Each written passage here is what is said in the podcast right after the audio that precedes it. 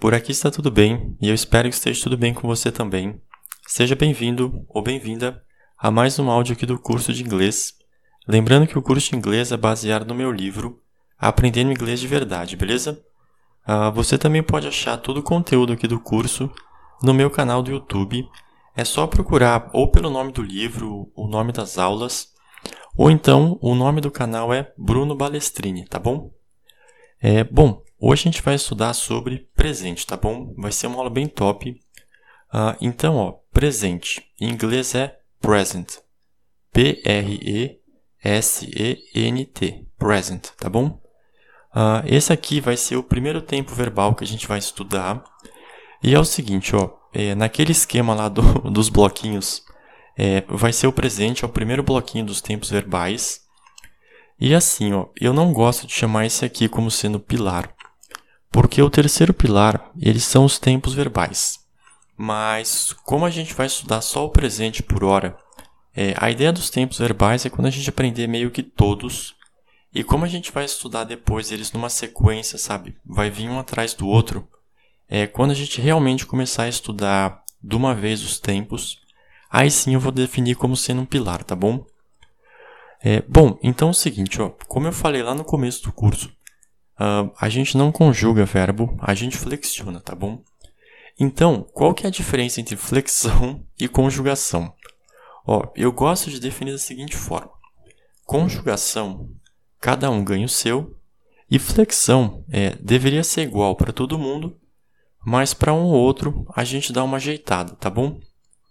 Então, ó, só para deixar claro que oficialmente é, é chamado de conjugação, tá bom? Quem chama de flexão sou eu, beleza? E eu vou explicar o motivo daqui a pouquinho. Uh, então, assim, ó, a notícia boa é que de todos os tempos verbais o presente é o único que sofre alteração, tá bom? Todos os outros tempos a gente não vai alterar os verbos, beleza? É, e esse é um dos motivos pelos quais o inglês é o idioma mais falado do mundo, tá bom? Porque, como eu falei, ele é um dos idiomas mais fáceis do mundo.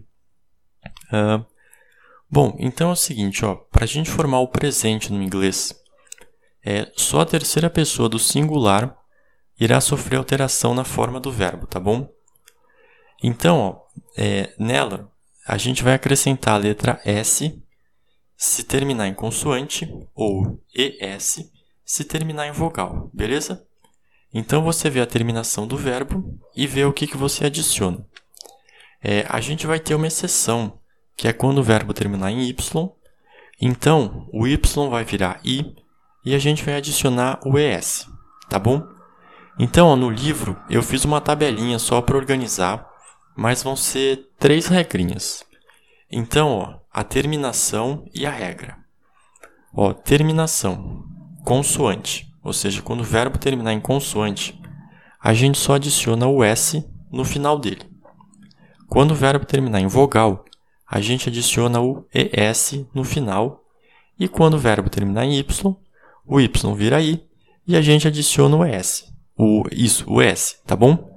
Só lembrando que se o verbo terminar em vogal e essa vogal for o E, a gente não vai colocar ES. Você põe só o S, porque já tem um E ali, tá bom? É, então, só para mostrar, é, eu fiz uma tabelinha flexionando quatro verbos do inglês, tá bom? Então, ó, vai ter o verbo to be, que é ser estar, é TO espaço BE.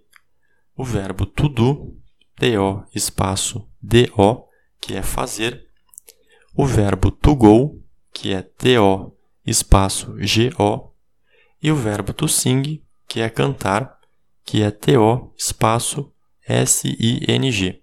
Uh, eu não sei se eu falei direitinho, mas to go é ir, tá bom? Então, ó, vamos lá. É, eu vou mostrar de acordo com os pronomes, tá? Então vai ficar ó, o verbo to be. Vai ficar I am, you are, He is, she is, it is, we are, you are e they are. É, então, ó, I am, esse M é AM, you are, esse are é ARE, e he is, esse is é IS. Beleza? Ó, verbo to do. I do, you do, he does, she does, it does, we do, you do e they do. Beleza? É do é D-O e o does é D-O-E-S. A gente colocou o E-S no fim, tá bom? É verbo to go. I go, you go, he goes, she goes, it goes, we go, you go e they go. Beleza? É, então, é, o go é G-O e o goes é G-O-E-S. Beleza? E para encerrar, o verbo to sing. I sing, you sing, he sings, she sings, it sings, we sing, you sing e they sing. Beleza? É, o sing é S-I-N-G e o sings é S-I-N-G-S.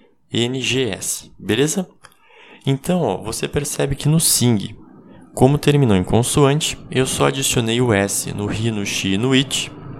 O do e o go, como terminou em vogal, eu adicionei o ES. E o to be é um verbo exceção, é, ele é o verbo principal do inglês, tá bom? Então ele ficou AM para o pronome I, ficou ARER para pronomes, os pronomes you, we, you e they, e is para os pronomes he, she, it, beleza? Lembrando que is é is, tá bom? É, então, você percebe que só a terceira pessoa do singular é que o verbo teve alteração, tá bom? Todos os outros pronomes, a gente só colocou o verbo igualzinho, tá bom? É por isso que eu falo que no inglês a gente não conjuga verbo, beleza? É, deixa eu ver o que mais. Uh, bom, ó, como curiosidade, é, em outros idiomas de origem germânica, a gente vai ter mais exceções e as regras para formar os tempos verbais elas vão ser um pouquinho mais complicadas do que a do inglês, é, o que reforça a ideia de que o inglês é um idioma realmente simples, tá bom? Uh, então, assim, ó, agora que a gente viu a formação do presente, eu vou voltar um pouco nessa parte de conjugação e flexão só para você entender um pouquinho por que, que eu gosto de chamar de flexão e não de conjugação, beleza?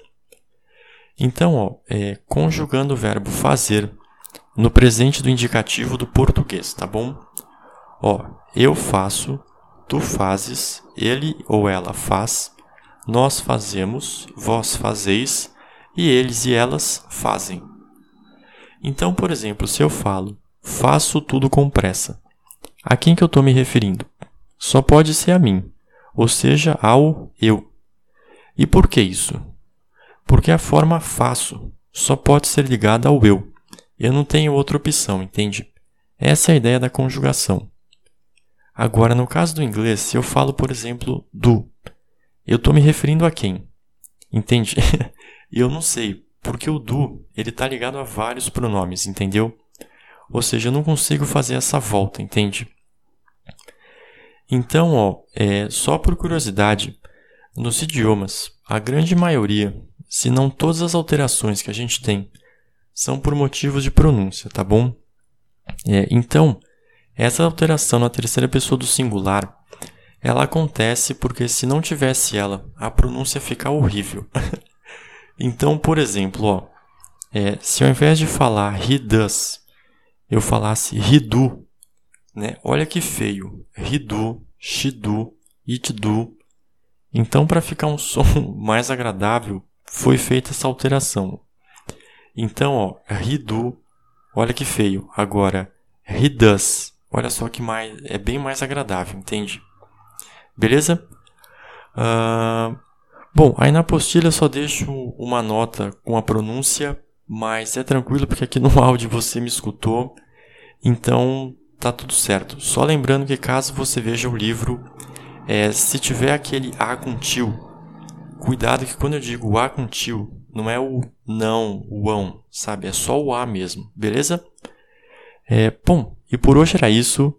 É, muito obrigado pela atenção.